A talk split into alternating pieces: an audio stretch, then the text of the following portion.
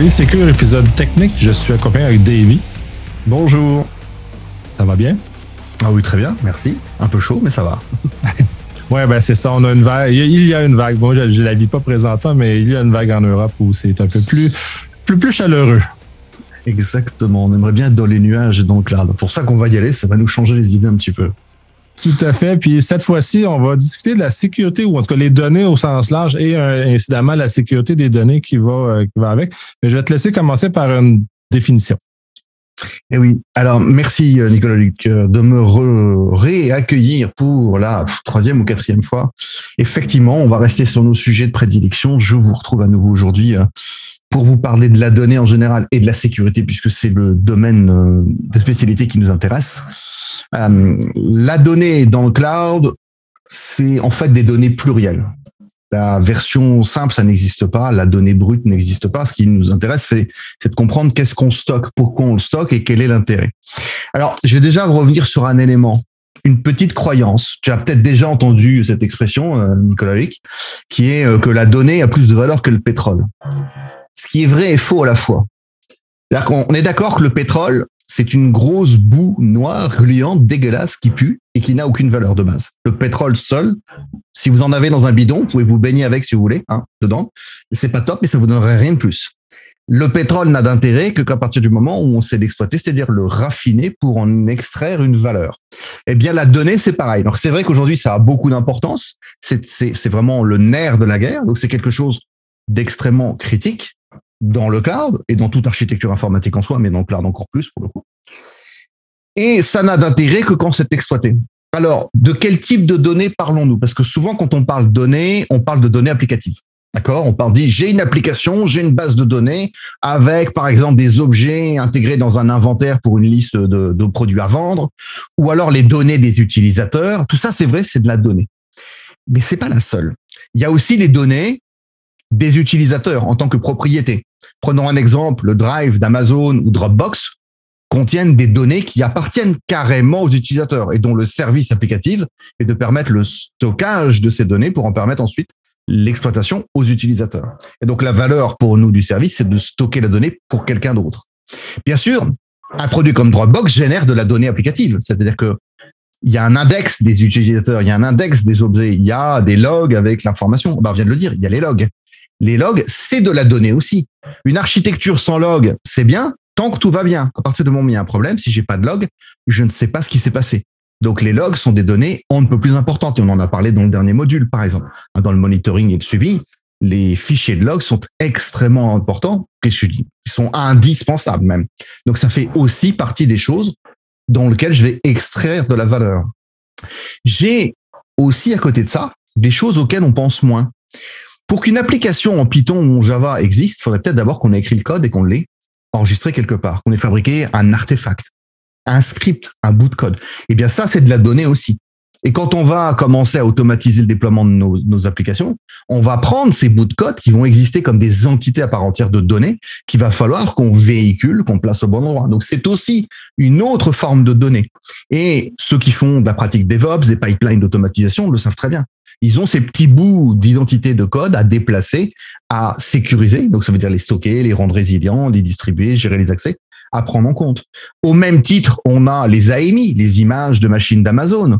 On a aussi les conteneurs, les images Docker. Par exemple, ma Docker image, c'est vraiment là aussi une forme de données que je vais exploiter comme euh, quelque chose que je peux prendre, que je peux lire et que je peux recopier en 50 exemplaires pour déployer 50 conteneurs à l'identique ce qui va me permettre de m'enrichir par l'application qui va en, résider. J'ai aussi à côté de ça tous les fichiers de configuration.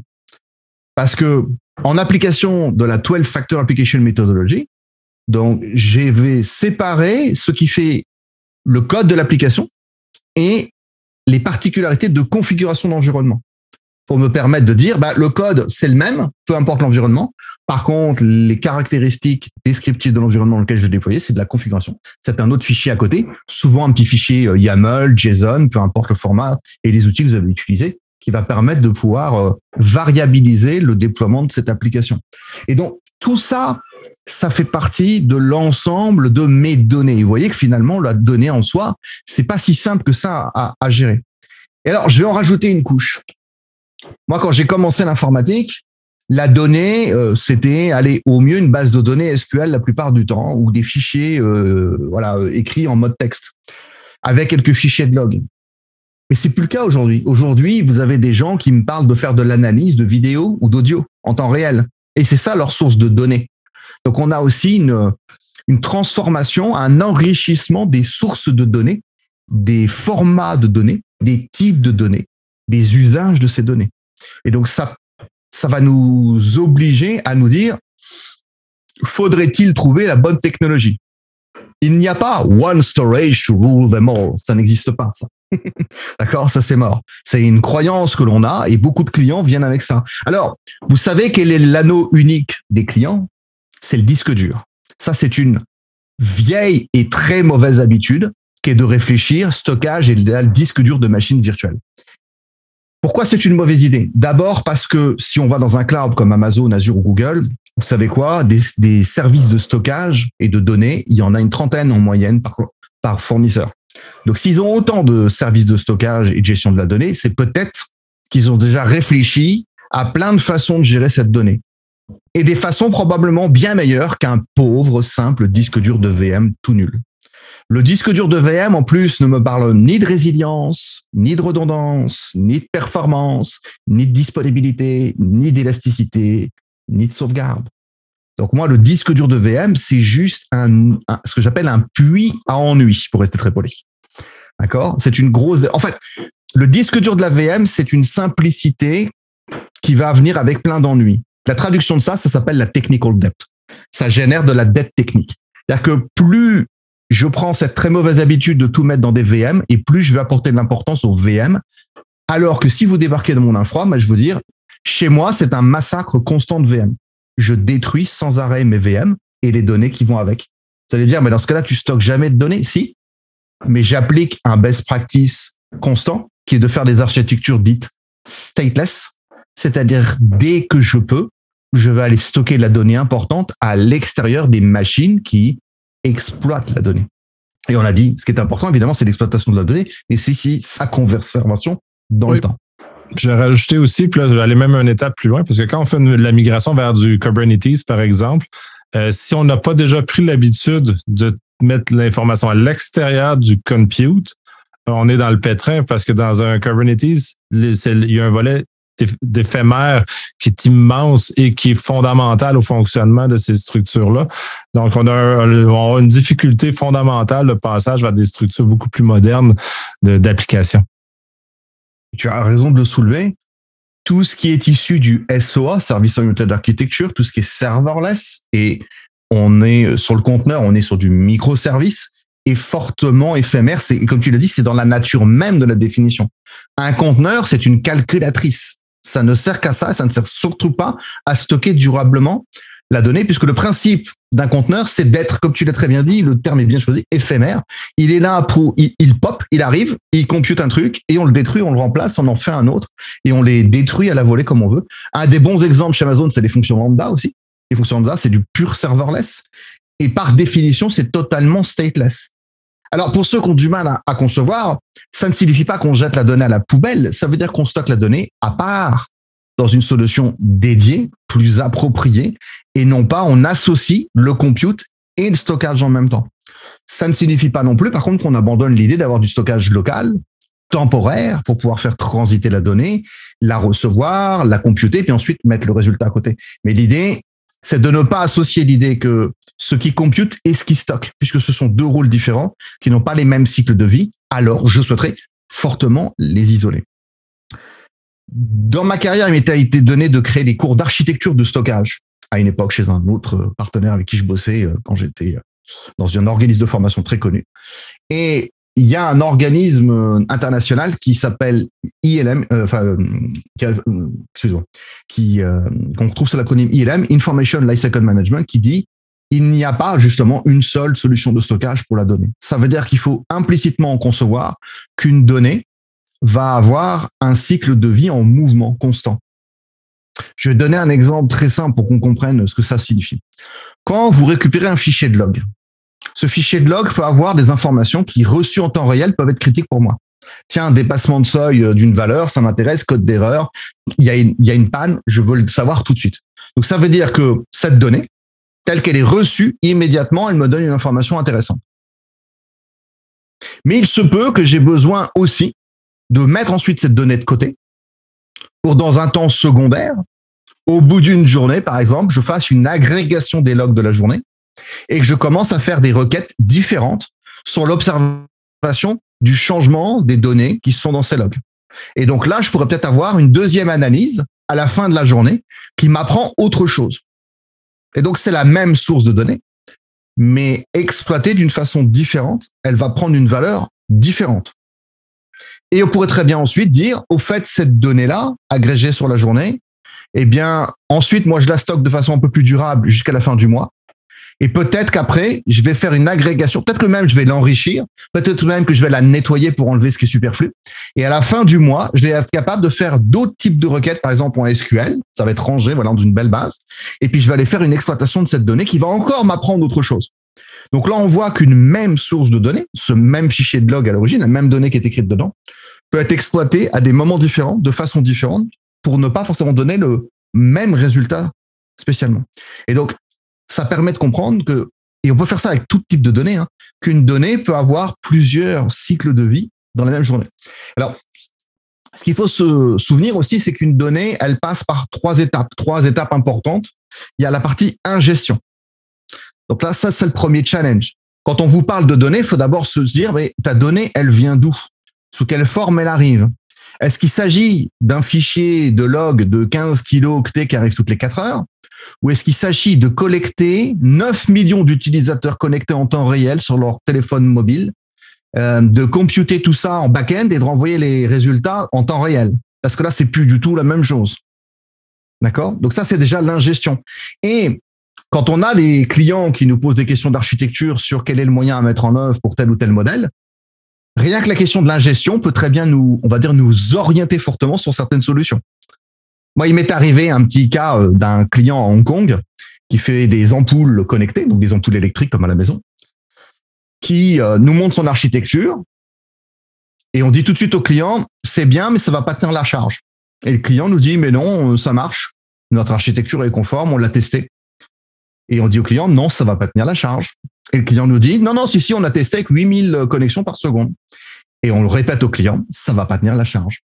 Le client allume l'application en production. Quatre minutes après, il était sur le parquet en train de pleurer. Alors, j'exagère un peu volontairement, mais quatre minutes après, son application était morte. Ils étaient arrivés à 135 000 connexions par seconde. Donc, il était arrivé à une échelle à partir de laquelle, en fait, son architecture ne pouvait pas tenir la charge comprenons bien que l'architecture avait du sens, elle fonctionnait jusqu'à une certaine échelle. Et donc ces problèmes d'échelle, eh bien c'est quelque chose qu'on retrouve très souvent chez les clients, c'est-à-dire, je vais dire ça euh, d'une façon un peu drôle, mais en fait le client se prépare pas lui-même à son propre succès. Et on le dit souvent, ayez peur de la palme, mais ayez encore plus peur du succès. Parce que vous pouvez atteindre dans le cloud, vu qu'il n'y a plus de limite à part la facturation, vous pouvez très bien demain créer une architecture où vous pensiez avoir 100 euh, exemplaires de votre application et vous vous retrouvez avec 15 000 exemplaires de votre application. Parce qu'on peut le faire. Et dans ce cas-là, évidemment, ça veut dire que l'architecture de stockage de données, d'ingestion de la donnée peut déjà être remise en cause. En l'occurrence, là, le client essayait de nous mettre tout ça dans une base SQL qui était absolument pas faite pour ça, alors qu'il lui fallait du streaming via un service comme Kinesis, par exemple, pour capter d'immenses flux de données en ayant la capacité d'en extraire une partie tout de suite et puis de gérer le reste à côté euh, plus tard.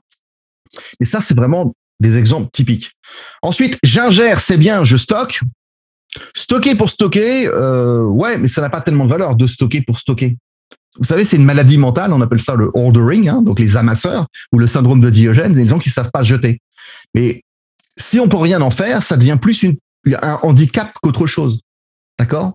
Donc il faut se rendre compte qu'ensuite, il faut qu'on exploite. Et on l'a dit tout à l'heure, je peux stocker des barils de pétrole, mais si ça, demain, ça n'a plus aucune valeur parce qu'il n'y a plus de moteur thermique, bah, vos de pétrole, vous avez juste une boue noire, visqueuse, dégueulasse et puante qui n'a plus aucune valeur.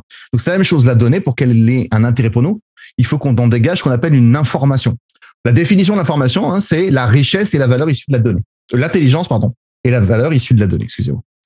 Donc l'exploitation, ça veut dire qu'on va lire la donnée et d'un seul coup, ça va nous rendre intelligents. Je, alors, je, fais court, hein, mais l'idée c'est ça, c'est je prends la donnée, j'apprends un truc et ce truc me permet d'être plus intelligent que les autres ou d'être en avance sur les autres ou de comprendre ce qui se passe. Et donc l'exploitation, ça signifie qu'il va falloir qu'on regarde qu'est-ce qu'on fait de cette donnée. Comment on veut l'exploiter? Est-ce qu'il s'agit de la lire une fois? Parce que la lire une fois, finalement, c'est pas tant, un problème. Est-ce qu'il faut que je la lise et que j'ai la réponse très très vite? Est-ce que je fais des requêtes toutes les secondes? Ou est-ce que je fais 400 requêtes par milliseconde? Ou je fais 400 000 requêtes par milliseconde Vous voyez? À partir de là, on peut rentrer dans des scénarios extravagants qui peut-être, pour certains d'entre eux, vous ne les avez jamais connus, mais je peux vous assurer que j'ai des clients mais qui me sortent des scénarios non, aux limites de la science-fiction aujourd'hui. On a des architectures qui nous envoient des, des quantités de requêtes astronomiques, mais parce que les moyens techniques nous permettent de le faire. Et donc, vous imaginez maintenant qu'on doit vraiment se trouver la meilleure solution de stockage pour ça. Donc, là encore, de ce scénario-là, il est évident qu'il est impensable de dire un seul stockage fera l'affaire pour tout le monde. Ça ne peut pas fonctionner. Et on l'a vu avec l'exemple des logs. La troisième étape, c'est le recyclage. C'est-à-dire prendre une donnée qui existe déjà, souvent la transformer on parle d'ailleurs en big data de extract, transform, load. Donc, extraire la donnée de là où elle est, la transformer, l'enrichir ou la maigrir, la nettoyer pour ensuite la recharger ailleurs pour retrouver une nouvelle exploitation. Et donc, ce recyclage peut avoir lieu un certain nombre de fois. Alors, des fois, on a tendance à se dire, donc ce recyclage, ouais, je vois, je récupère la donnée à la fin de la semaine, je fais ça, etc. Ouais, j'ai des recyclages, moi, qui sont quasiment en temps réel. J'ai des clients qui me lisent la donnée sur un format et qui l'envoient se faire recycler dans la foulée mais dans la milliseconde qui suit, pour être exploité d'une autre façon en même temps, par, par les mêmes équipes, par exemple. Certains par une équipe de suivi euh, pour les, on va dire pour le support de base, et puis une autre pour l'équipe, une équipe de suivi pour euh, surveiller par exemple la sécurité à une plus grande échelle. C'est la même source d'information qui va être lue par deux équipes différentes pour deux besoins différents et qui vont être donc recyclés systématiquement aussi rapidement. Ça veut dire qu'à partir de là, euh, bah ouais, on se doute bien que mettre ces, données dans des simples disques durs de VM, ça peut pas marcher. Ensuite, je rappelle que la la VM, c'est jetable. On l'a dit tout à l'heure. Moi, je veux des environnements éphémères, je veux des environnements stateless. Donc, faut vraiment quitter cette habitude. Et on reparlera à la fin du module de la sauvegarde, qui est une très forte contrainte dans le cloud. Je rappelle ensuite un théorème qui est connu. Nicolas Loïc, est-ce que tu connais le théorème du cap? Euh, je ne connais pas sous ce nom-là, mais euh, sûrement sur l'explication, ça va allumer une lumière immédiatement. Donc, le théorème du cap, c'est un théorème qu'on utilise pour expliquer les propriétés importantes du données et le choix d'une technique de stockage. Le théorème du cap, hein, on fait un petit triangle. On dit le C, c'est pour consistency, donc la consistance. A, c'est pour availability, la disponibilité. P, c'est pour partitioning ou performance. Et on dit, quand un, product owner vient me voir, il me dit, mon application, elle va exister, elle fait ça, ça, ça, ça, ça on va essayer de découvrir avec lui quelle est la propriété la plus importante. Est-ce que c'est la consistance? Est-ce que c'est la disponibilité? Ou est-ce que c'est la performance? Et vous savez quoi? En fait, il n'est pas obligé de choisir. Il peut me donner deux propriétés importantes. Il peut me dire ma donnée elle doit être consistante et disponible, ou elle peut être partitionnée et disponible, ou elle consistante et partitionnée. Par contre, ce qu'il peut jamais formuler, c'est qu'une donnée soit et consistante et disponible et partitionnée à la fois. Ça, c'est théoriquement impossible à l'instant T, je parle. Il existe des outils qui nous font croire qu'on a les trois parce qu'en fait, une même requête va être séparée sur plusieurs moments dans des états différents. Ok, je ne pas d'exemple détaillé ici de quel service peut faire ça, mais on a des services qui, en fait, sur une même requête et le temps que la réponse arrive, on va passer par plusieurs états. Mais pour un instant T figé dans le temps, je peux pas répondre aux trois. Et là encore, cette propriété, je dirais presque, si j'oserais le terme, naturelle de la donnée, vu dû à mon application, elle m'est imposée finalement par mes équipes de développement qui disent moi ma donnée doit être très consistante. C'est un truc où je peux pas négocier qu'une donnée soit consistante, pas consistante par exemple. Je fais je fais de la donnée bancaire, des paiements, il est hors de, hors de question inenvisageable que la donnée ne soit pas consistante. Il est hors de question que vous puissiez faire des paiements en ligne et que votre compte bancaire ne le voit pas. On s'imagine bien que le on serait pas très crédible en tant qu'organisme bancaire si c'était le cas. Donc, la propriété de la donnée va nous orienter vers des technologies de stockage plus ou moins appropriées. Alors, si on doit stocker de la donnée dans le cloud, il faut trouver quel service existe et comment ça va nous aider à, évidemment, atteindre nos objectifs de sécurité de cette donnée dans le cloud. On peut commencer déjà par énumérer les services, on va dire, les plus bruts. Le mode bloc, le mode fichier, le mode objet. Le mode bloc, hein, c'est des disques durs de machines virtuelles. Donc là, par exemple, c'est le service EBS Amazon. Ça veut dire que quand je crée une instance EC2, une VM, je peux l'accompagner d'un ou plusieurs disques durs. OK? Ces disques durs sont un service managé localisé dans une UIT zone qui sont nativement redondés. Souvent, les clients ne le savent pas d'ailleurs. Mais localement, mon disque dur, il est redondé. Alors, client pourrait dire, ah ouais, donc si c'est redondé, j'ai pas à m'occuper de faire de la sauvegarde. Aïe! non. Cette redondance, comme on l'a déjà dit dans d'autres présentations, cette redondance a vocation surtout à protéger Amazon d'eux-mêmes. Cette redondance, elle veut dire qu'en fait, le fichier qui correspond au disque dur de la VM qui est derrière est recopié sur plusieurs équipements de stockage. Si Amazon perd un des équipements de stockage, finalement, cette redondance, elle permet de les protéger de la disparition de la donnée qui évidemment serait très peu pratique pour nous. Il n'en reste pas moins que ce disque est considéré comme un single point of failure puisque c'est un disque dur de machine virtuelle. Si moi je veux redonder la donnée, qu'est-ce que je peux faire? Alors, il est toléré chez Amazon hein, qu'on puisse mettre plusieurs disques EBS à une même machine et créer un volume RAID. Donc du mirroring à l'ancienne. OK, c'est une première façon de faire. Le problème de faire ça, c'est quoi? C'est que ces disques durs sont dans la même EIT zone. Ils sont le même data center, si vous préférez. Et donc, en termes de résilience, c'est pas ce qu'il y a de mieux. On pourrait ensuite me dire, ah bah, est-ce qu'on peut pas répliquer ces disques d'une EIT zone à l'autre? Oui, mais à l'instant T seulement. C'est-à-dire, vous pouvez faire ce qu'on appelle des snapshots. Donc, le snapshot est un mécanisme de copie de l'état du disque à un instant T. C'est pratique, mais je peux pas le faire en continu. cest que si je change des blocs de données toutes les millisecondes, j'ai pas dans mon snapshot tous ces changements à chaque fois que je le fais. Ou je peux pas demander un snapshot à, chaque fois. Donc, si je veux, par exemple, opérer aujourd'hui une redondance de données sur plusieurs disques durs entre deux VM, il faudra carrément que ce soit fait au niveau de l'application. Et on retombe sous le fameux scénario de la shared responsibility qui nécessite que le client qui va dans le cloud comprenne les engagements d'Amazon en termes de disponibilité et de redondance et à quel endroit ces mécanismes lui appartiennent. Ici, si le service ne peut pas me permettre d'avoir une continuité de recopie de ce disque sur plusieurs unity zones, ce sera à moi de l'opérer au niveau de l'application. OK.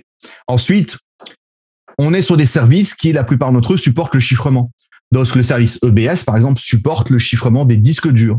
Alors, attention, je parle de chiffrement de disques comme on parle des chiffrements des VMDK chez VMware. Donc, il s'agit des chiffrements des objets disques, pas de la surface du file system dans lequel l'OS écrit. Il s'agit vraiment du stockage à proprement dit, qui peut correspondre, bien sûr, à, une obligation légale de chiffrement de données.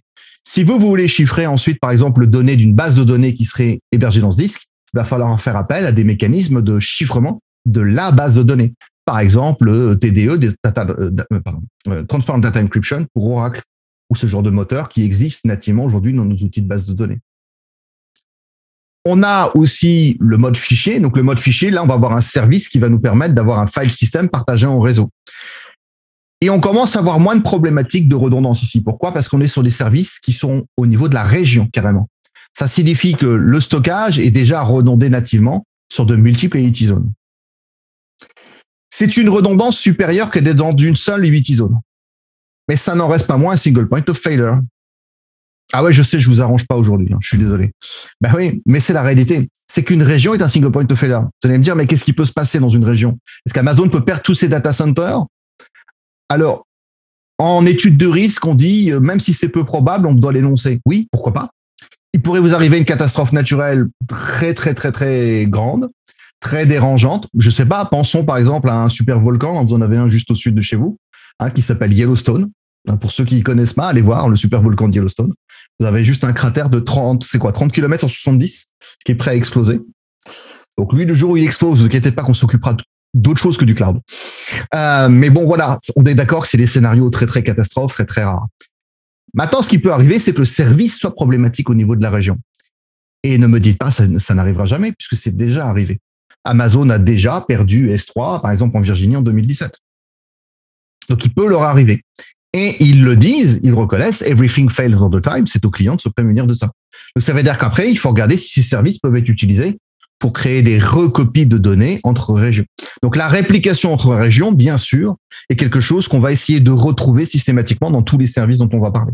Dès qu'on parlera de stockage de données, et c'est pour ça que je ne vais pas le donner à chaque fois dans tous les services, mais ça sous-entend qu'on aura envie d'avoir un mécanisme qui permet de répliquer la donnée entre régions, puisque la région est un single point of failure, puisque l'unité service est liée à la région. Même si c'est pour un cas très très rare, c'est pas parce que c'est très rare que je ne me préoccupe pas de ça. C'est comme un incendie à la maison. Je sais pas pour vous, moi, ma maison n'a jamais brûlé et j'espère que je vivrai toute ma vie sans qu'elle brûle jamais. Donc ça veut dire que c'est très rare, mais c'est pas pour autant que je prends pas d'assurance incendie. Donc c'est la même logique.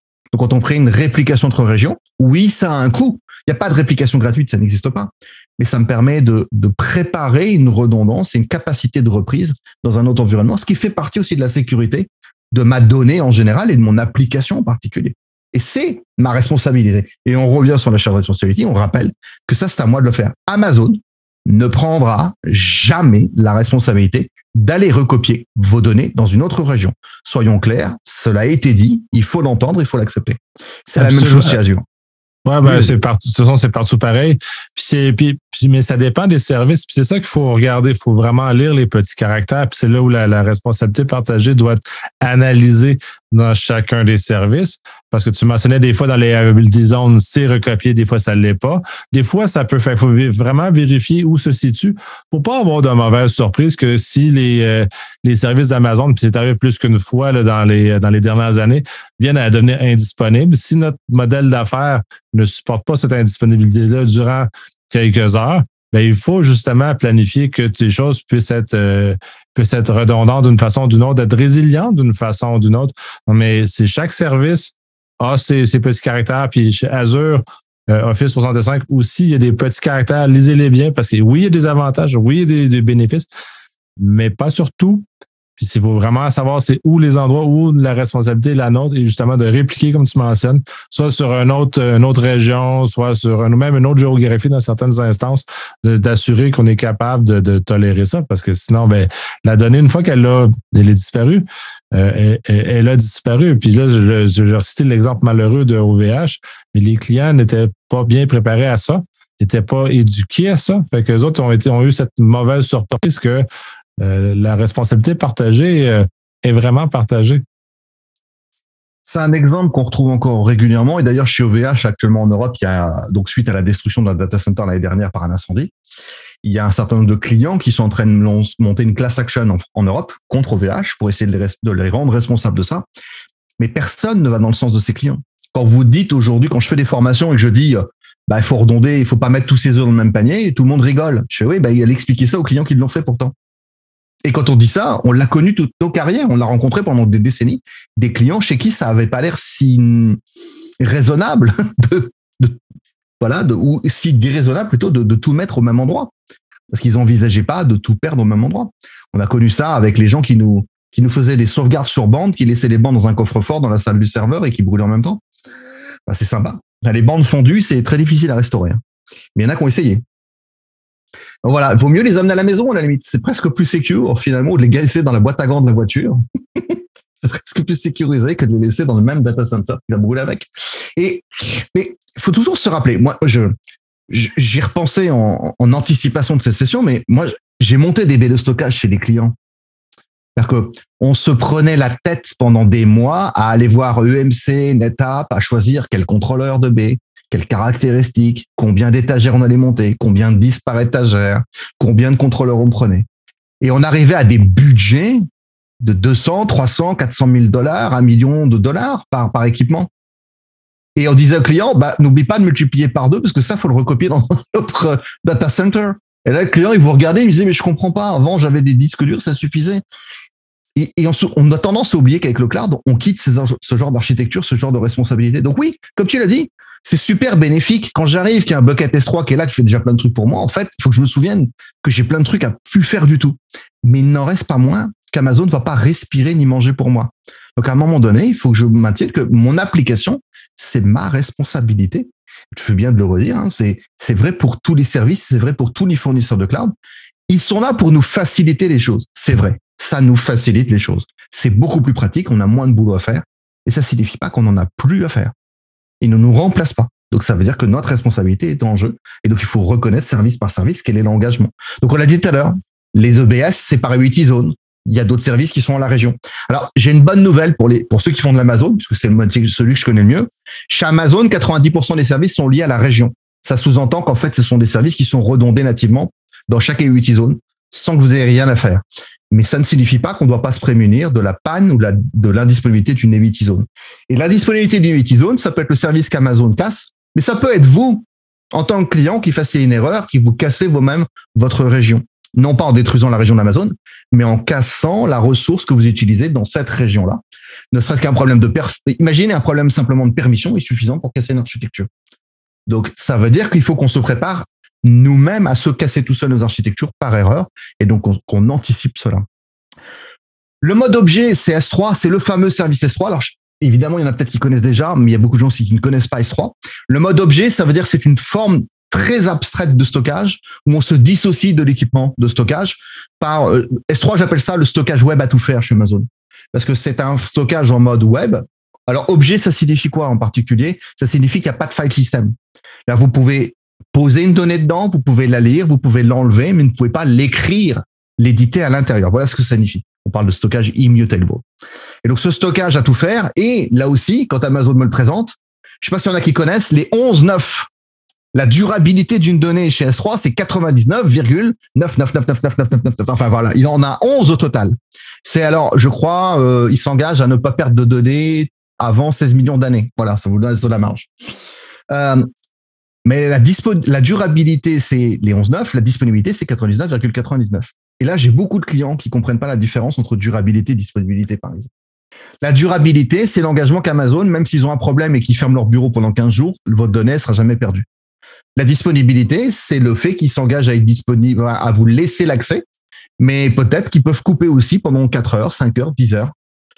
Après, ils ont un engagement en, en l'échange de quoi ils vous doivent de l'argent s'ils ne sont pas disponibles. Alors, on va traduire, ça veut dire quoi ça? Ils vous doivent de l'argent. Oui, ils vous doivent le dépassement du SLA.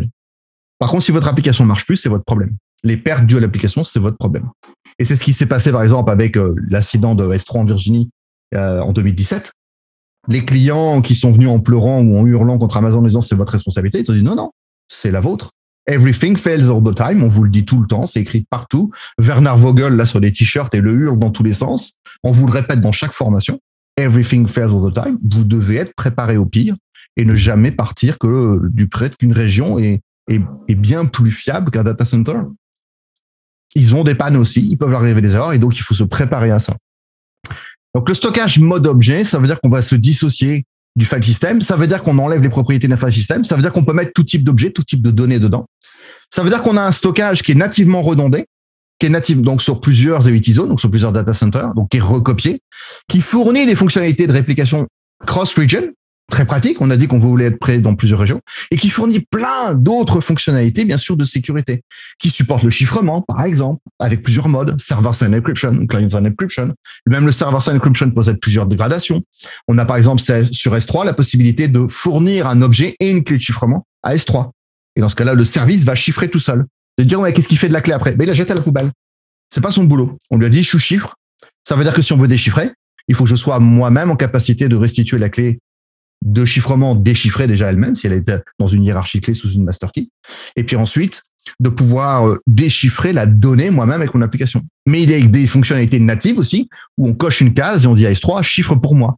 Ça veut dire qu'S3 va aller chercher un autre service, par exemple de chez gestion clé, comme KMS, pour nous, en douce, sans que je le vois, et va s'occuper du chiffrement, déchiffrement. Donc, ça veut dire qu'on va avoir des fonctionnalités de ce type-là. Euh, la donnée est redondée nativement, donc j'ai pas de problème d'intégrité. Elle est testée automatiquement aussi. Si moi, je veux me prémunir de mes propres problèmes d'intégrité, par exemple, si je veux me prémunir de l'effacement de la donnée, il existe là aussi dans les services comme S3 des fonctionnalités. On a par exemple le mode lock. Le mode lock, c'est un cumul de deux fonctions, qui est d'abord le versioning. Certains d'entre vous connaissent peut-être déjà ce versioning. Le versioning, c'est en fait quand vous êtes dans un bucket S3, sans versioning, quand vous détruisez une donnée, vous êtes, elle est détruite, comme tu l'as dit tout à l'heure, Nicolas. À partir du moment où une donnée est détruite, elle est détruite, au revoir, tu peux pleurer, c'est tout. Donc là, ça veut dire que quand on active le versioning, on met un tag détruit et en fait, la donnée est conservée, elle passe dans une hiérarchie. C'est comme si vous passiez de, de deux dimensions à une troisième avec une profondeur et vous conservez toutes les anciennes versions, ce qui, bien sûr, vous offre l'opportunité de revenir chercher ces anciennes versions s'il y a un problème. Et le mode lock dans le bucket, ça permet de dire, je vais mettre le versioning en place et en plus, tu sais quoi? Je vais interdire la réécriture des données pendant une certaine période. Donc ça, c'est pratique, par exemple, si on veut euh, mettre des périodes de rétention de données, de protection, d'intégrité de données pendant, je sais pas, euh, trois, quatre jours après écriture dans des fichiers de log. On va être sûr que personne n'écrive quoi que ce soit. Attention, par contre, je vous donne un petit détail technique parce que celui-ci peut être très, très, très impactant, vraiment très impactant. Quand vous activez le mode log dans S3, certains d'entre vous me diront, mais en fait, il y en a deux, c'est vrai. Donc, le mode log dans S3, qu'on appelle warm, hein, write once, read many, eh bien, il y a un mode dit compliance et il y a un mode dit gouvernance. Le mode gouvernance, c'est vous qui dites. Euh, je veux que la donnée soit euh, écrite. On peut l'écrire une fois, mais on peut plus la réécrire pendant sept jours. Au bout de sept jours, vous pouvez la modifier. Ou en général, on fait des life cycle policies, c'est-à-dire on fait migrer la donnée vers d'autres types de stockage plus appropriés. Mais par contre, si vous changez d'avis entre temps, vous avez le droit de changer la politique et de venir toucher la donnée quand même. Donc c'est une gouvernance, c'est vous, c'est votre décision. Le mode compliance, à partir du moment où vous l'avez mis en place, plus personne ne peut toucher à la donnée. Et là, je vais aller loin. Même pas le compte route, donc le super compte Amazon. Et je vais aller encore plus loin. Même pas le support d'Amazon. Donc ça, c'est le mode ultra conservation qu'on met en place et qui va vous empêcher de, subir le drame absolu qui est un collègue s'en va de l'entreprise en claquant la porte et prend le compte route et détruit tout. Là, ça veut dire qu'en fait, même avec ça, on peut plus détruire la donnée. Alors, c'est un modèle très, très, très, très, très protecteur. Par contre, vous ne mettez pas une durée de rétention pendant trois ans. Parce que là, ça veut dire que vous payez Amazon pendant trois ans pour vous donner. Et Amazon, je le redis, ne peut pas aller faire marche arrière. C'est leur engagement. Personne ne peut le faire.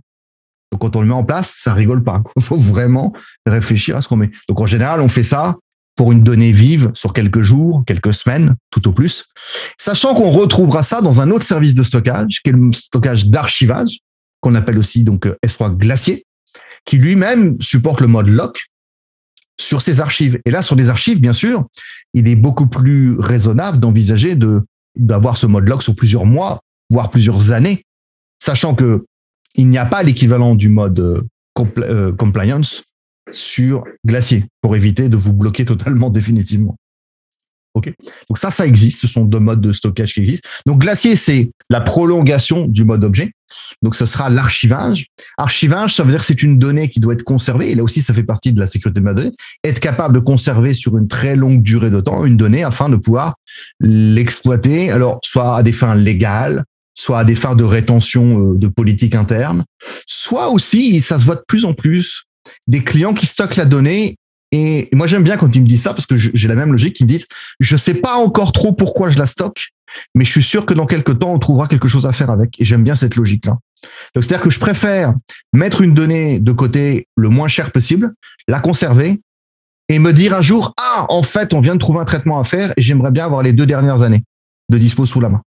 C'est moins embêtant que d'avoir l'idée et de plus avoir de données à traiter. Ça marche beaucoup moins, bien sûr.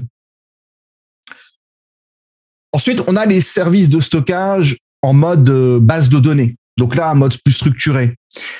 On a des services de base de données SQL comme RDS. Donc là, il s'agit d'un service de base de données en mode, enfin, en mode EC2. Pour ceux qui connaissent RDS, hein, RDS de base, vous avez hein, une AMI, un type d'instance, et vous avez une VM de base de données avec l'OS et le moteur de la base. Et d'ailleurs, dans la liste, on retrouve des moteurs tierces comme hein, Postgre, MySQL, MariaDB, euh, Microsoft SQL et Oracle, par exemple. Et Aurora, qui est le, produit à la source Amazon.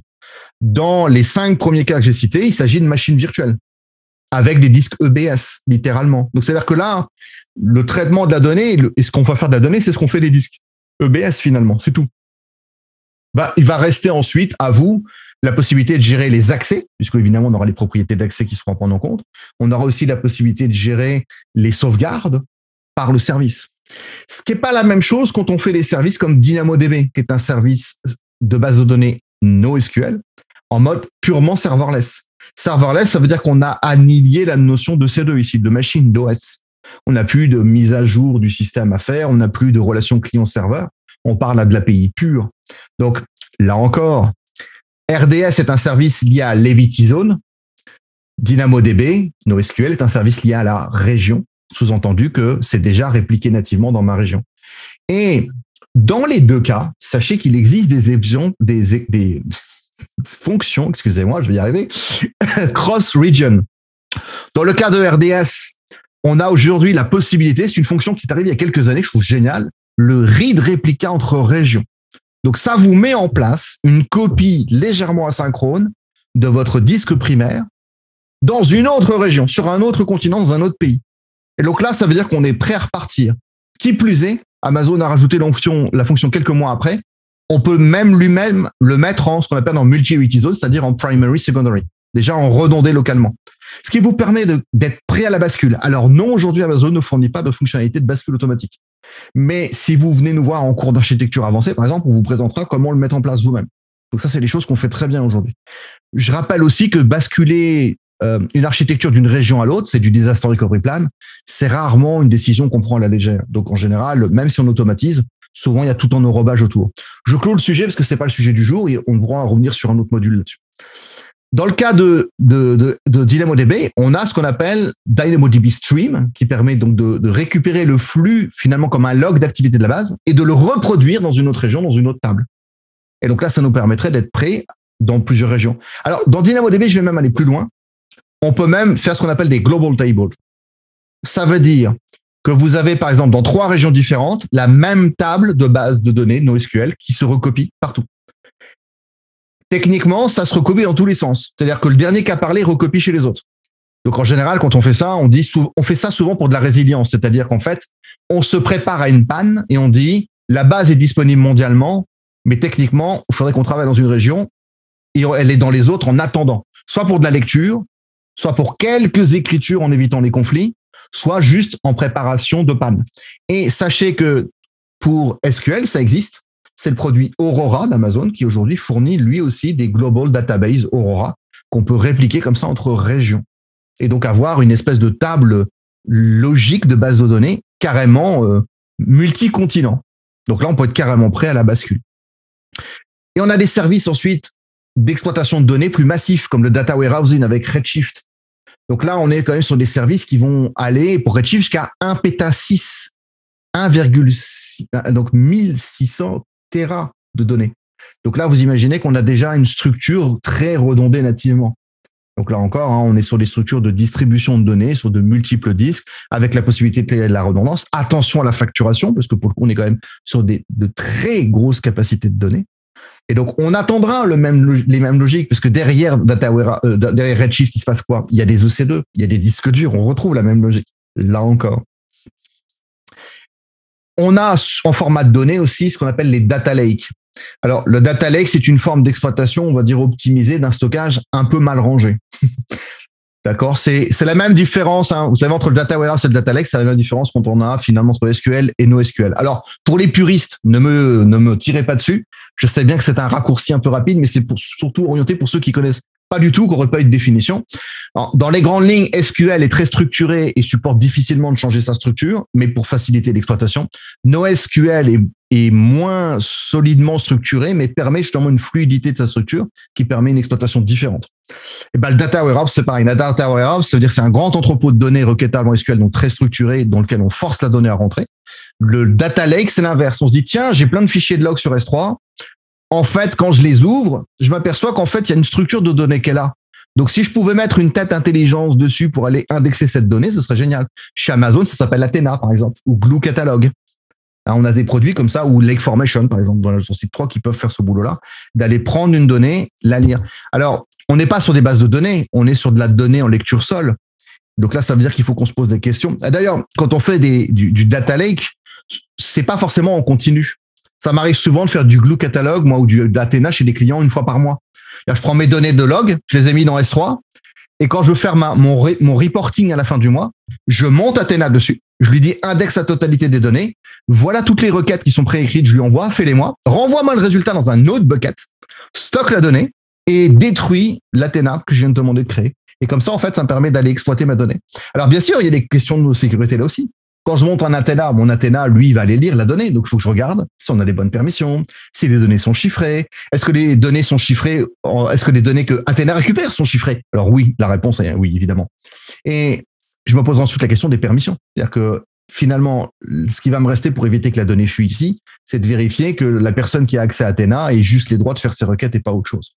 Vous voyez qu'on a, on a plein de façons d'exploiter notre donnée, de la, stocker, de la structurer selon le mode de, dont on a besoin. Maintenant, tous ces services et, tous ceux même que je n'ai pas cités nous fournissent d'autres fonctionnalités. On a parlé de la, résilience naturelle, c'est-à-dire que la plupart des services viennent de façon redondée. Et comme on l'a dit euh, avec toi, Nicolas, tout à l'heure, ça veut dire qu'on peut compter sur le fait qu'Amazon fait une partie du boulot. OK, très bien. Mais qu'il faut qu'on reste raisonnable sur le fait qu'il y a une autre partie qui nous appartient constamment. Il n'y a pas de, je mets jamais de la donnée sur S3 en étant totalement satisfait. D'accord? Ça ne veut pas dire qu'S3 est pas bien. C'est pas du tout ce que je suis en train de dire. Ça veut dire que je suis conscient que si je veux aller jusqu'au niveau de mon exigence maximum, je sais qu'S3 seul ne pourra pas faire le boulot. Mais je suis très content qu'S3 fasse déjà le boulot parce que moi qui ai fabriqué, qui ai mis en place des BD de stockage dans ma carrière, je peux vous assurer que c'est un truc que j'ai plus envie de faire. Et donc, quand je vois à quelle échelle ça travaille et le fait qu'ils me font gagner tout ça, ça m'intéresse. Et on vient de le dire, il y a plein de fonctionnalités comme la réplication entre régions ou la réplication localisée. On peut faire de la réplication différenciée. On a des systèmes de chiffrement qui sont natifs. On a des systèmes de log. Ah, très important. Sur un service comme S3, par exemple, on a les S3 Access Log. Alors, c'est quelque chose sur lequel j'attire votre attention parce que c'est quelque chose d'assez rare. Les clients connaissent peu. Amazon, pendant très longtemps, nous a envoyé euh, toutes les activités d'S3 dans un log qui est connu sous le nom de CloudTrail chez Amazon. Donc, le CloudTrail, c'est le log de tous les calls d'API d'Amazon. Le problème, c'est que c'est un peu le log de tous les calls d'API d'Amazon. Et qu'on a aujourd'hui près de 240 services qu'on voit ces logs dedans. Donc, on se dit, ça fait un log un peu indigeste à souhait. Et on est arrivé ensuite à des exigences, on va dire, de niveau de connaissance qui fait que ce log est pas assez, en fait, il est pas assez détaillé. Donc Amazon a fini par entendre les clients. il y a quelques années, ils ont créé ce qu'on appelle les Store Access Logging, qui permet d'avoir en fait un log dédié à l'activité de chaque bucket. Ce qui d'une part me permet d'avoir une ségrégation des logs. Tu as un bucket, il a tel besoin, voilà ton log. Et je n'ai que les logs de cette activité. Mais qui plus est, c'est un log beaucoup plus détaillé que les simples appels d'API. On peut retrouver vraiment tout le comportement des consommateurs de données, y compris des consommateurs extérieurs à Amazon. Tiens, tel IP est venu me taper mon bucket 3 millions de fois par heure pendant les 30 derniers jours. Donc là, ça me permet comme ça de détecter des choses qui sont très précises. Et donc, l'intérêt de ces logs, c'est quoi? Ben, Ça me permet de préparer des réponses à des événements. Tiens, j'ai une donnée, par exemple, qui est très utilisée. Sauf que je m'aperçois que c'était pas le cas pendant les trois derniers mois. Et là, ça fait 48 heures. Donc, je peux aller voir, me mettre une alerte quand j'ai plein de requêtes que je n'avais pas avant. On peut, on, dit toujours, hein, un changement de comportement soudain inexpliqué, forcément intrigant. Donc il faut que je m'y intéresse. Donc typiquement, je peux me mettre une alerte en disant dès que j'ai un comportement comme ça qui change, je peux aller voir ensuite l'équipe de développement. Est-ce que vous avez fait un changement récent? Oui, oui, oui, c'est nous, c'est notre faute, machin, ou c'est c'est un c'est une nouveauté. Ok, pas de problème. On a mis du sens, on est au courant. Ça nous empêchera pas de vérifier qui consomme, quand même, au cas où quelqu'un serait venu en passant. Et si l'équipe de développement vous dit non, non, l'application n'a pas changé, il n'y a aucune raison que cette augmentation ait lieu, vous êtes peut-être en train de détecter une compromission, par exemple, de votre donnée. Donc j'ai besoin aussi de ce genre d'informations. J'ai besoin que ces systèmes de log me soient fournis. Donc c'est ce qu'on c'est ce qu'on décrivait euh, pour vous avec avec Nicolas euh, Loïc le, le, fait que euh, je peux pas attendre tout d'Amazon et il faut que je comprenne quelles sont mes responsabilités, y compris dans la journalisation y compris justement dans l'absorption de ces logs et leur compréhension, le fait qu'ils existent. Il faut savoir qu'As3 Access Logging, il n'est pas actif par défaut. Pour se dire, bah, c'est dommage parce que c'est vachement utile. Vous avez raison, c'est très utile. Mais pour l'activer, alors, c'est la petite blague chez Amazon. Pour activer un log, il faut quoi? Il faut créer un bucket S3 pour l'envoyer. Donc, vous allez avoir besoin de créer des buckets avant. Et c'est pour ça, d'ailleurs, qu'Amazon ne vous l'active pas par défaut, parce que c'est à vous de prendre cette décision. Et ça vous décidez où ce log va aller, donc quoi et où est ce bucket, quels sont ses paramètres. Et Amazon ne le fera jamais pour nous parce que c'est de notre responsabilité. Même chose sur DynamoDB, on a parlé de DynamoDB Stream. DynamoDB Stream, typiquement, c'est ce qu'on fait avec. Par exemple, euh, si vous avez une, euh, vous avez créé une application dans laquelle vous pouvez écrire, détruire de la donnée, mais normalement, la mise à jour est interdite. à chaque fois que vous avez une tentative de mise à jour, vous pouvez me dire, ben, tiens, on peut créer une alarme, prévenir les équipes. Qu'est-ce qui se passe? Pourquoi il y a quelqu'un qui essaie de mettre à jour la donnée? Donc là encore, on peut automatiser la réponse via ces logs qui nous permettent de mieux comprendre, de tirer des conséquences et d'apporter bien sûr une meilleure compréhension. Donc les services nous le fournissent de plus en plus. Comme je l'ai dit, par contre, c'était pas le cas avant, donc ça arrive progressivement. Donc, euh, c'est un service où vous dites aujourd'hui, ben, il n'y a pas le log, c'est CloudTrail qu'il faut regarder dans ce cas-là. Et donc, CloudTrail sera là, le, le, service dans lequel je vais retrouver le plus d'informations. On peut aller jusqu'à utiliser Macy, Donc Macy, c'est un service un peu spécial qui permet de dire, au fait, je voudrais un outil qui est capable d'aller détecter euh, les numéros de carte bancaire. Vous savez, légalement, j'ai pas le droit de les stocker en clair. Bah, si dans un bucket, tu détectes des numéros de carte bancaire en clair, c'est très grave pour moi, je vais être au courant. Bah, Macy, c'est un outil avec lequel on peut faire de la détection comme ça de patterns, soit déjà prédéfinis, standardisés, très connus, soit les vôtres. Et donc ensuite de laisser l'outil détecter ce genre de choses. Il peut détecter aussi des changements de comportement. Et attention, c'est un outil qui est connecté à une intelligence artificielle derrière qui va apprendre de ce qu'on lui dit. Donc à nous de voir ensuite si on est euh, à l'aise avec cette idée-là. Bien sûr, tout ça, ça, ça veut dire qu'on a défini des permissions. Et vous le savez, pour ceux qui nous ont écoutés les, les fois précédentes, bien les permissions, c'est la base de tout. Sans permission dans cloud, j'ai le droit de rien faire. Donc, il va falloir déjà que je définisse des permissions IAM. La plupart des services, hein, pour définir les permissions, c'est IAM et rien du tout. Sauf S3 et Glacier, qui eux possèdent des particularités. On a ce qu'on appelle les access lists. Alors, les access lists, j'ai une bonne nouvelle pour ceux qui les aimaient pas. Ça y est, c'est officiel. Depuis décembre de l'année dernière, Amazon a dit, vous les oubliez, elles vont disparaître. Euh, pourquoi les access lists vont disparaître? Bah Parce que c'était la raison principale des accidents de S3. La faille de sécurité la plus principale de, du cloud, c'est les données en public avec S3. Et la raison, c'est que souvent, avec les access lists, on faisait trois clics et on se retrouvait en public sans s'en apercevoir ou sans faire attention. Donc ça, c'était trop, ça arrivait trop souvent. La seule access list aujourd'hui Amazon va vous conseiller d'utiliser, c'est la no public access, qui elle va être à spécifier par défaut, ce qui fait que même si vous créez une bucket policy qui dit public access, en fait, vous n'aurez pas le droit. Donc ça vous permet comme ça de contrer par défaut et de, cadrer. Donc là aussi, c'est un bon mode de fonctionnement quelque part d'avoir des politiques qui accompagnent des ressources sensibles comme de la donnée à éviter d'être exposé en public. Alors S3, c'est un cas un peu particulier parce que si on parle de EFS pour le mode fichier par exemple ou FSX, si on parle de BS, on les met pas en exposant en public comme ça parce qu'on passe par des réseaux et par des OCTE qui les consomment. Mais un bucket S3, c'est un stockage web à tout faire. Web, ça veut dire qu'on peut l'exposer en public et le rendre visible. Et donc là, évidemment, ça veut dire qu'il faut qu'on ait conscient que ce soit une, source potentielle de, à très haut risque pour nous. Alors bien sûr, on pense à gérer les accès, on pense aux permissions pour gérer les accès, on pense à la distribution. On peut utiliser CloudFront devant, par exemple, pour le sécuriser. On peut aussi, pourquoi pas, penser au chiffrement. Comme ça, des fois qu'on le mettra en public, il faudrait aussi qu'on vérifie.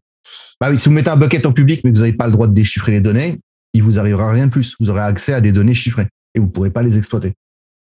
Vous ne même pas les récupérer. Mais ça n'empêche pas qu'on ait l'accident qui arrive. Donc, ça veut dire qu'il faut qu'on cadre les responsabilités, là encore, en tant que client, de qui va faire quoi sur ces niveaux-là. Alors, pour S3, il y a une autre politique que j'aime beaucoup, qui a été rajoutée il y a 2-3 ans, qui s'appelle les S3 Access Points. Les S3 Access Points, c'est comme si vous me disiez, mais moi, quand je vais voir un, match de, hockey euh, au stade, enfin, quand je veux rentrer dans le stadium, ben, on rentre pas tous par les mêmes portes. Pourquoi? Parce que c'est très grand. Et puis on n'a pas tous les mêmes tickets. Il y en a qui ont des loges VIP, il y en a d'autres euh, qui vont dans, dans, des loges un peu plus populaires. Si c'est pour aller voir un concert dans un stade, vous avez même la fosse, vous avez des gradins. Et donc ça veut dire que quand je consomme une donnée dans S3, je pourrais avoir plusieurs types de consommateurs différents et que je voudrais faire rentrer par des portes différentes. Par défaut, tout le monde a la même URL avec l'obligation d'essayer de créer des bucket policy pour tout le monde à la fois. euh, non, en fait, ça devient un enfer. Je vous le dis tout de suite, ça devient un truc ingérable au bout d'un moment. Sachant que vous êtes limité en nombre de policies que vous pouvez éditer. 20 000 maximum. Donc au bout d'un moment, il n'y a plus de place, vous n'avez plus de quoi éditer. Et on a des clients qui les saturent. Les S3 Access Points, ça permet de créer des URL virtuelles qui sont comme des portes d'entrée différentes au même bucket, sur lesquelles on peut rajouter jusqu'à 20 000 policies. Et donc là, vous pourriez avoir un service euh, financier, par exemple, qui vient consommer des données dans ce bucket, un autre service qui vient poser des données, un service de partie tierce qui vient consommer certaines données, avec chacun sa porte d'entrée dédiée et avec des policies dédiées. Si demain, vous me rajoutez un quatrième consommateur de données, on lui crée une porte d'entrée. Si une semaine après, ils ont plus besoin d'être là, on ferme la porte directe. Et ça n'a aucun, je dis bien, aucun impact sur les autres. Et ça, moi, je trouve ça génial. Parce que d'abord, c'est pas facturé, c'est pas un coût en plus. Donc, pour une fois qu'il y a un service qui est pas facturé, c'est très bien. Et en plus, mais j'adore quand on a justement des choses bien séparées, bien écrites, bien spécifiques, qui n'impactent pas les autres quand on fait des changements. Et là, ça arrive aussi souvent que chez, dans Cloud, on est du mal justement à, connaître toutes ces opportunités de bien faire les choses. Je, vais prendre un, autre parallèle très simple, mais il arrive très souvent qu'on se pose la question de combien de buckets on a, besoin. Rappelez-vous que S3 c'est du serverless. Serverless, ça veut dire que vous payez pas les buckets, vous payez la quantité de données que vous avez dedans. Donc si vous avez 400 Tera de données dans un bucket, dans 10 buckets dans son bucket, c'est le même prix. Il n'y a pas de surcoût au bucket. Donc, si à partir du moment où c'est plus propre de les mettre dans 100 euh, buckets différents, mettez-les dans 100 buckets différents, quoi qu'il arrive, ce sera toujours plus propre, plus sain, ce sera plus séparé et vous aurez moins de chances d'avoir d'impact et d'effets négatifs. Ouais, puis de, de, de chances de faire des erreurs, parce qu'on revient toujours à, ce volet-là sur au niveau des erreurs, parce que là, à, 20 000 règles de sécurité sur un bucket, il y, a de, il y a beaucoup de place pour faire de l'erreur. Il y a beaucoup de place pour que il y a des euh, politiques qui se contredisent, qui ouvrent malheureusement plus largement parce qu'on l'a pas vu. Ben, c'est énorme à gérer. Puis je pense humainement, c'est pas, euh, c'est pas, pas très facile et donc très prompt à, à, l'erreur à ce moment-là, puis justement ouvrir plus large. Puis là, j'aime aussi les, les, les, les points d'accès virtuels qui permettent justement de, de, de, cloisonner beaucoup plus facilement si on veut, si on insiste pour avoir un seul bucket et à la limite de séparer par bucket, par, par finalité. Euh, puis dans une notion de zéro trust, c'est vraiment par finalité qu'on devrait euh, réduire. C'est on a un bucket pour une finalité. Puis s'il n'y a pas d'autres d'autres types de données à l'intérieur, ben, on devrait s'y limiter à ce genre de choses-là, justement pour pas que la, la, donnée se, se, se fait d'un cafarnaum, puis là, tu revenais sur les disques. Mais les disques, c'est d'anciens cafarnaums qu'on avait, ou de, des dépotoirs qu'on ils, lançaient n'importe quoi.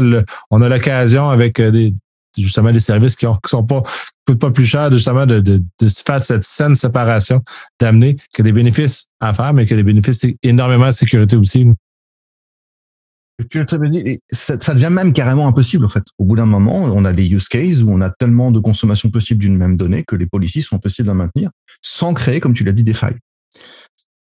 Je mets le point sur un autre élément aussi euh, qui arrive souvent. On a des clients qui oublient de la donnée. Et oublier de la donnée, c'est grave. Parce que ça veut dire souvent, on la regarde plus.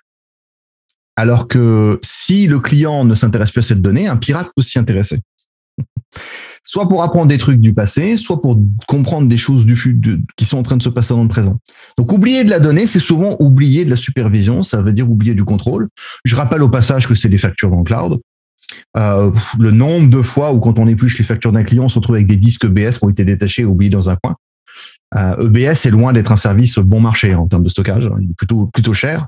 Donc euh, c'est pas le genre de choses qu'on a envie ce qu'on appelle les boîtes à pizza oubliées sous le lit euh, chez nous, des disques BS oubliés.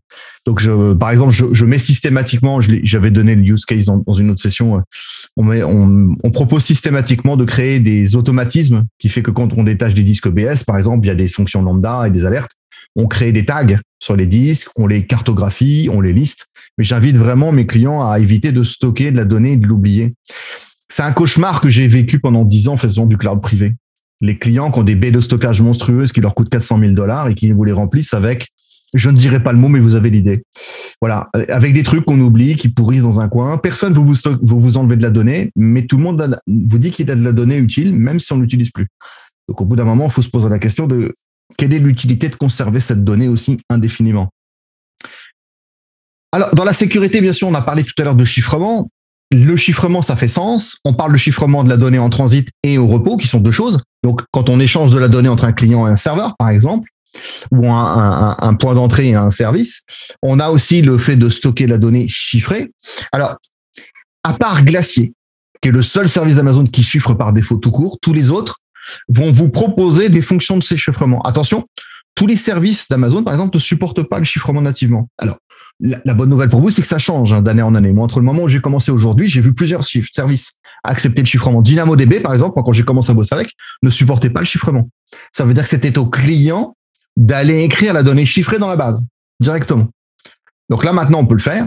Ça veut dire que quand on laisse le chiffrement être fait par Amazon, on va devoir fournir soit les méthodes euh, d'accès aux clés, soit carrément on va travailler avec les services d'Amazon comme KMS ou Cloud qui sont deux services de gestion de clés, pour pouvoir les interfacer. La bonne nouvelle, bien sûr, c'est que quand on vous dit qu'un service d'Amazon de stockage possède la capacité de chiffrer, dans 100% des cas, ça veut dire qu'il est compatible avec KMS, en fait. Voilà ce que ça signifie, qu'il y a une intégration entre les deux.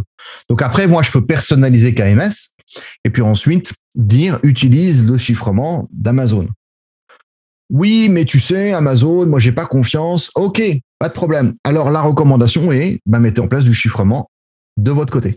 Et vous avez le droit, vous pouvez. Et quand on stocke de la donnée dans un service ou une VM, il vous appartient de prendre cette liberté de chiffrer la donnée.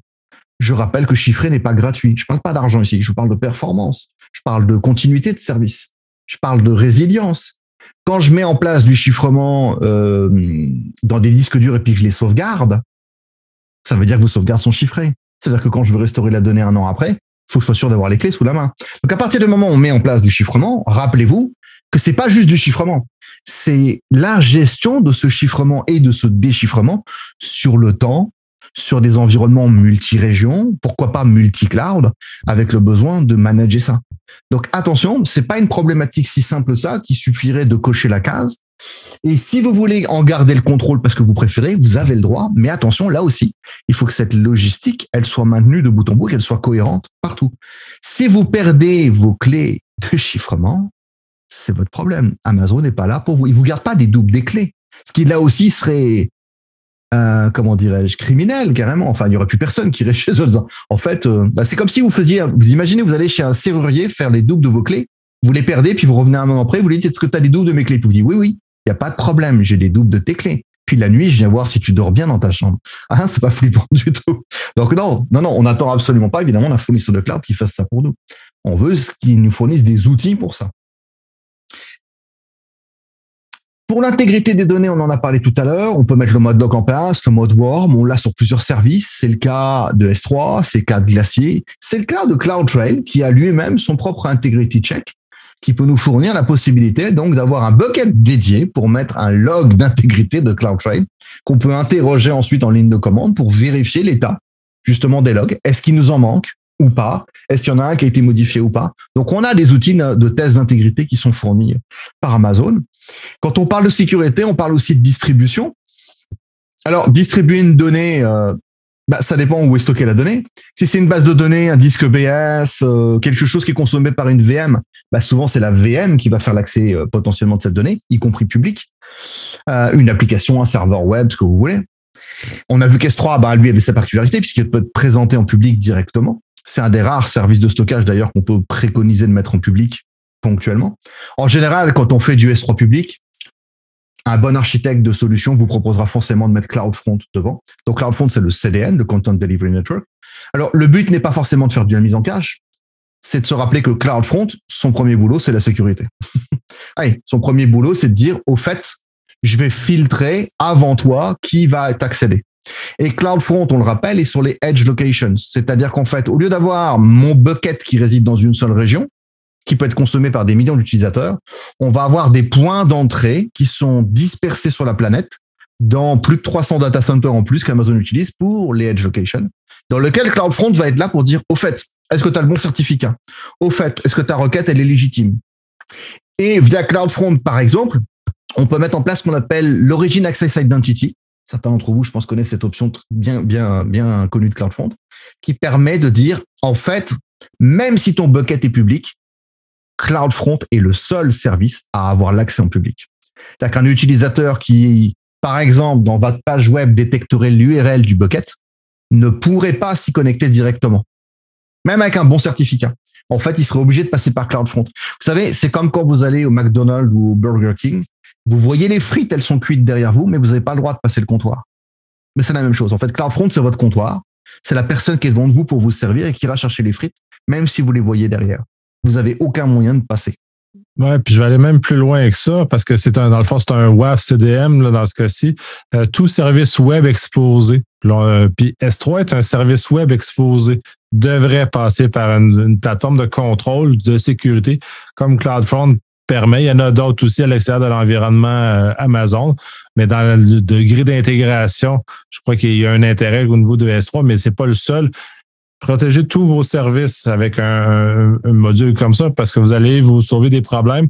Vous allez vous sauver de vos propres erreurs aussi, euh, même au niveau applicatif, au niveau de tout ce que vous faites. Euh, puis protéger, protéger tout, tout, ce qui est web au même temps, au même titre que dans les années 90-2000, on mettait des firewalls partout pour protéger le niveau réseau.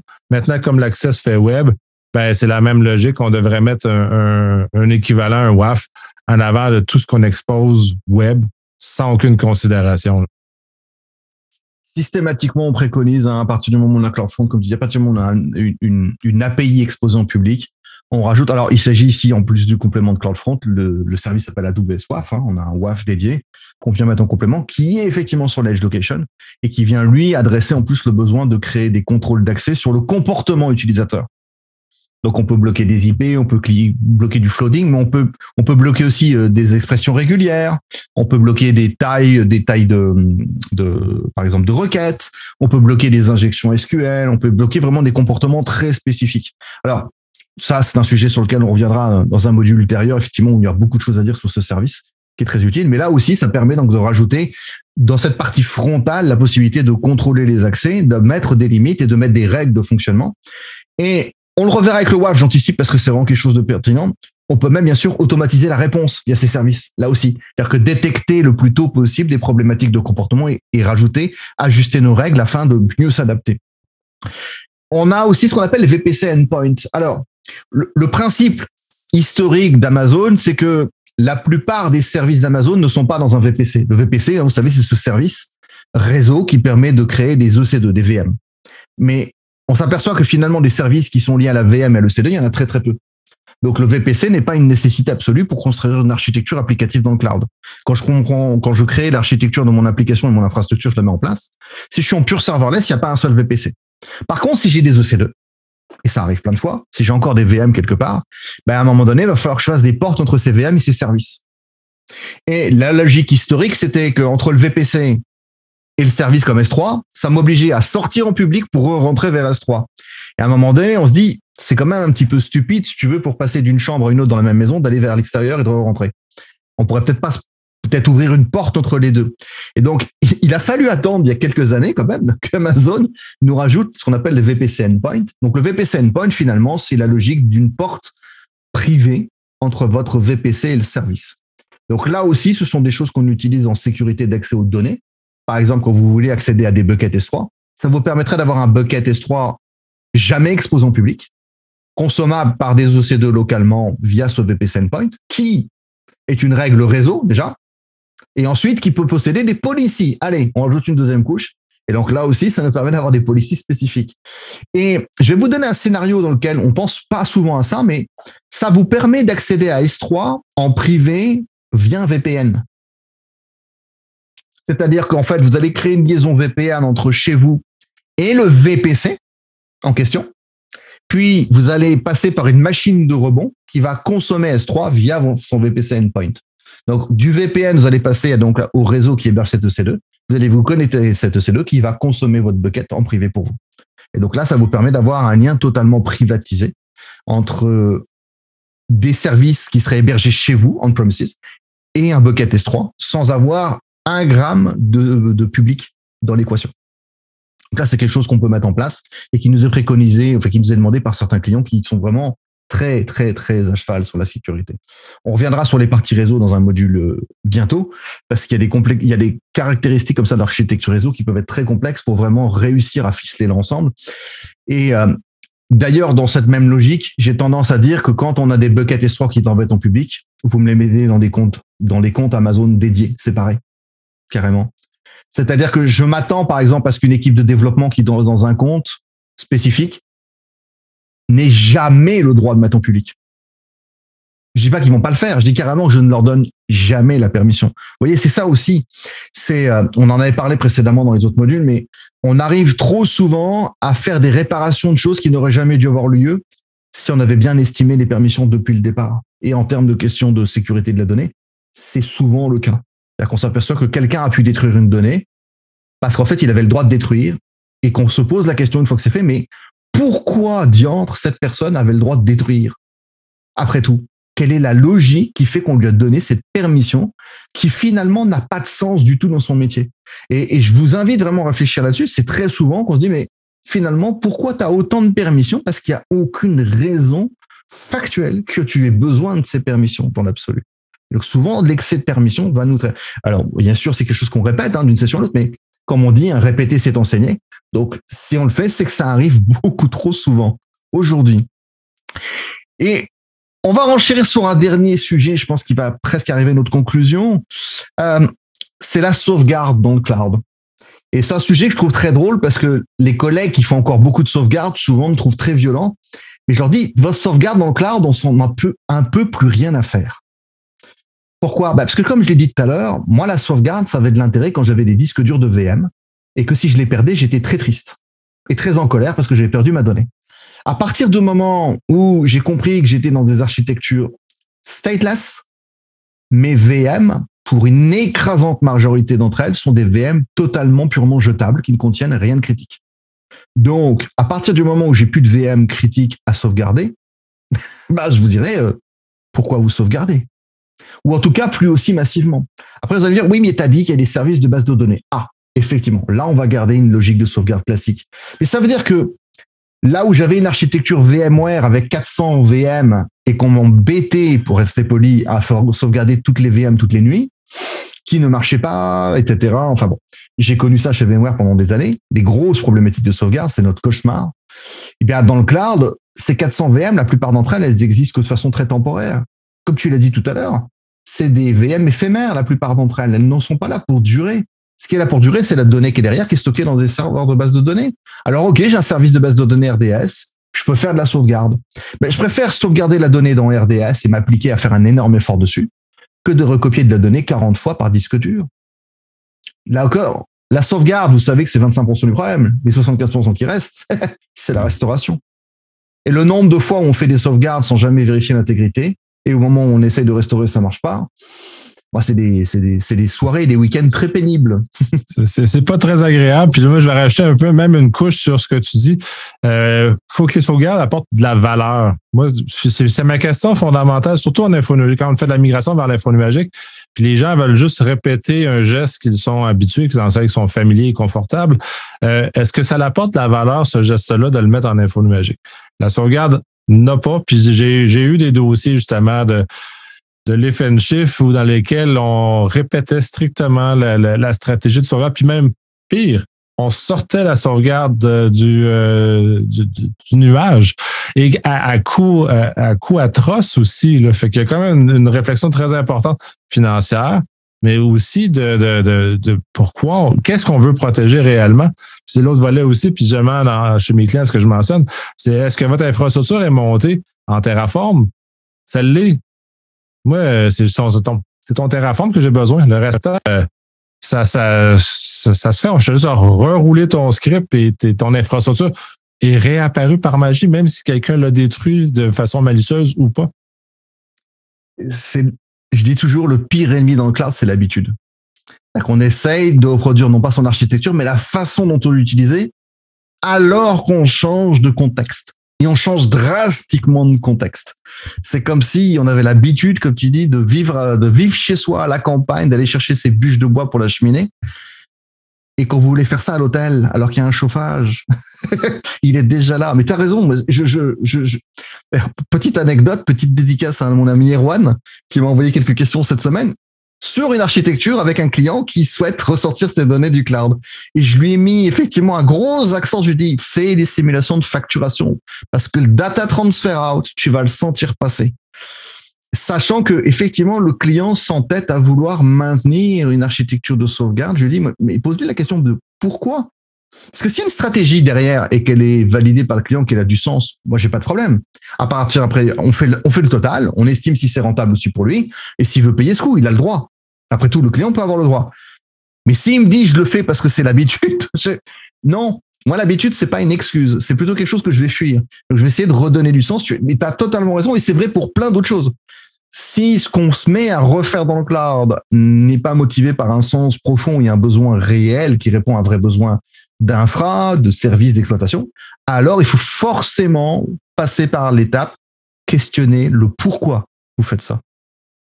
Alors, bien sûr, dans le cloud, on a des services qui s'approchent de la sauvegarde. On a des services de sauvegarde. Alors, petite anecdote, le service de sauvegarde qui s'appelle AWS Backup est arrivé il y a trois ans. trois ans seulement. Je rappelle que AWS existe depuis 16 ans. Donc, ça veut dire qu'en fait, avant, ils disaient, mais on s'en fout de votre sauvegarde, les gars, arrêtez, quoi. Moi, quand je fais les fonctions lambda, comme tu l'as dit, euh, et des architectures serverless, je veux mon CloudFormation, je veux mon Terraform, tu mets ton S3, tes bases de données et tu les recopies. Mais le problème, il est réglé. J'ai plus de problème de sauvegarde. J'ai plus de problématique, littéralement. Donc c'est vrai qu'effectivement, ça fait des nœuds au cerveau d'avoir des gens qui vous disent, ouais, mais quand même, les VM. Non, les VM, on s'en fout, elles sont jetables.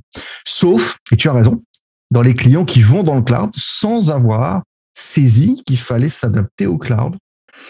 Alors, on a des problématiques parfois d'homogénéité de traitement quand on est très hybride. Donc ça, on le reconnaît. Je reconnais que j'ai des architectures où je suis moins, je suis moins drastique que ça, effectivement. J'ai des gros clients industriels, historiques, des très, très gros clients.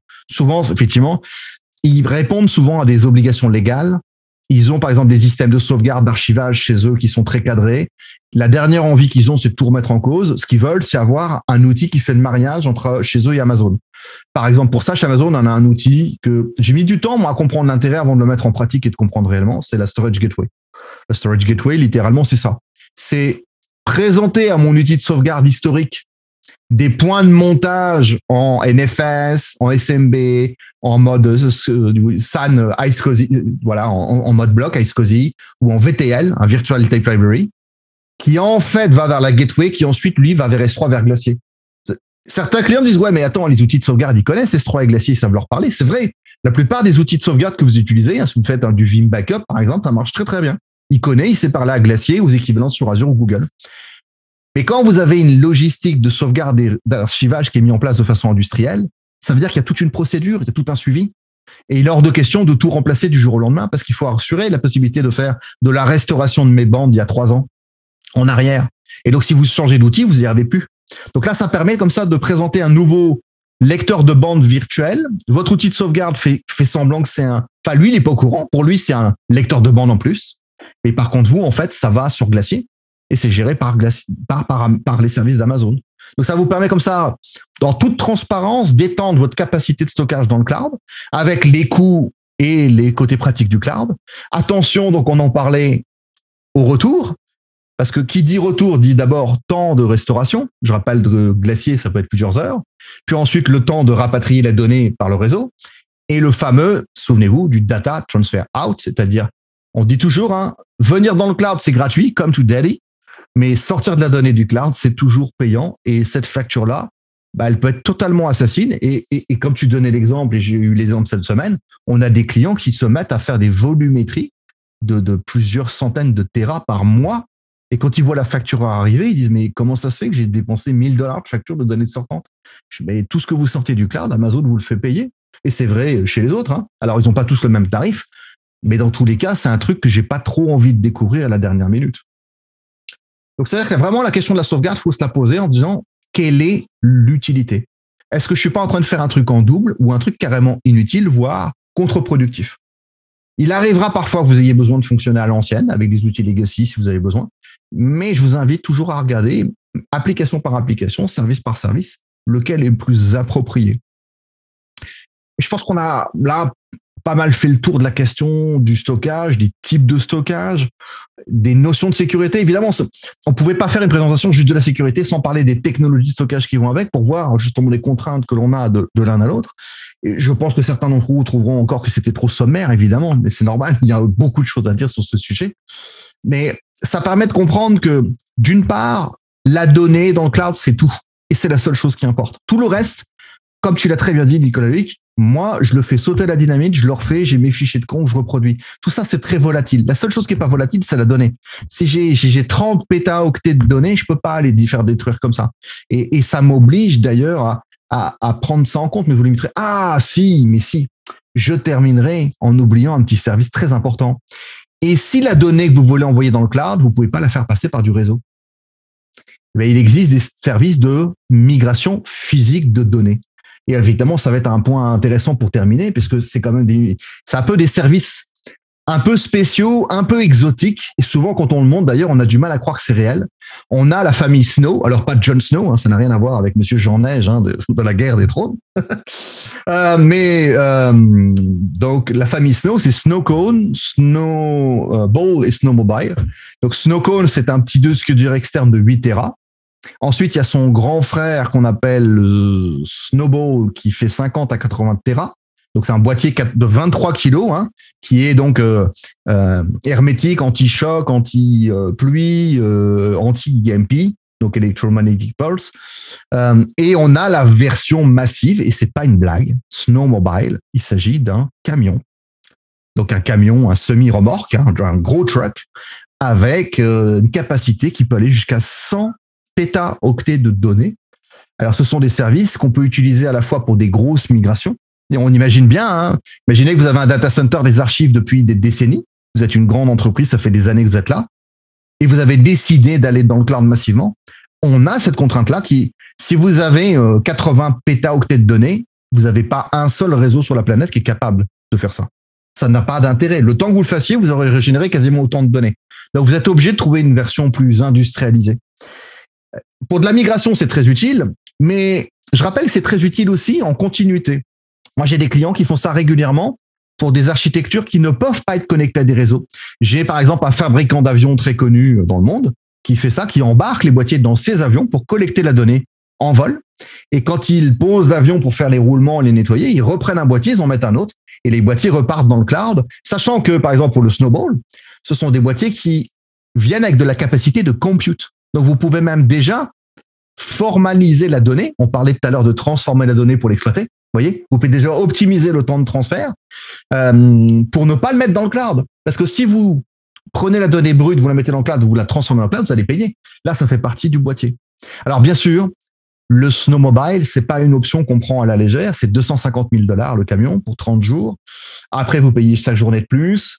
Ça demande tout un travail. Et pour ceux que ça intéresse, ça va très très loin. Donc, ça comporte le fait qu'ils viennent, alors d'abord ils, font une enquête, hein, ils viennent vous voir, ils vérifient que vous puissiez le recevoir chez vous, etc. Ensuite ils vous l'envoient. La facture contient le transport avec le transporteur, les chauffeurs, etc. L'essence. Ça comporte aussi le suivi satellitaire. Ça supporte le flux vidéo en temps réel. Et attention, tenez-vous bien, puisque ce sont des données critiques, l'escorte armée privée. Et potentiellement le decoy, ça veut dire quoi? Ça veut dire que le jour où le camion repart de chez vous, il y a trois camions qui repartent de chez vous et qui partent pas par les mêmes routes. Donc, vous voyez, c'est des choses qu'on prend pas à la légère parce que ce sont évidemment potentiellement des données bah, qui font toute la richesse et l'identité de votre entreprise. Et donc, on voit bien que c'est des choses importantes. Alors, oui, ce sont pas des services qu'on va utiliser tous les jours, euh, mais ça peut être des services très utiles, y compris en disaster recovery plan. N'oubliez pas qu'on peut faire l'inverse aussi avec ces services. On peut prendre la donnée de chez nous, l'envoyer dans le cloud, mais aussi on peut réextraire la donnée du cloud pour l'envoyer chez soi. Et donc là, je pense qu'on a quand même pas mal fait le tour de, tous les services de stockage. Tout à fait. C'est un bon tour d'horizon, mais comme tu mentionnais, c'est vrai que c'est peut-être euh, superficiel, mais c'était une base importante, une brique importante pour nous aider à comprendre les, autres services. Euh, j'aime bien le fait que tu, mentionnes euh, volatile et pas. Normalement, c'est parce qu'en développement, on va parler de, de, couche de persistance. Et la couche de persistance, c'est un univers en soi. Et d'ailleurs, comme en développement, on est habitué de la nommer comme ça et donc de la de l'avoir séparé du code euh, du code même. Euh, c'est peut-être plus les gens d'infra qui voient ça d'une façon un peu plus monolithe de ces habitudes de voir euh, tout ça. je te remercie énormément encore de ton temps, de ta générosité. C'est toujours très intéressant, très pertinent parce qu'on on aborde des choses dans ce que c'est fondamental, mais qu'on va capable de, monter en, monter en puissance avec le temps dans le travail et différentes conversations qu'on a. Merci beaucoup. Merci à toi. Écoute, j'étais ravi. J'espère que ça aura servi à tout le monde. N'hésitez pas à venir nous, voir et discuter des sujets ou à nous faire part potentiellement des sujets que vous voudriez voir aussi par la suite. Ça peut être intéressant pour nous. Mais vous inquiétez pas, on a déjà toute une liste prévue pour vous. Merci. Au revoir.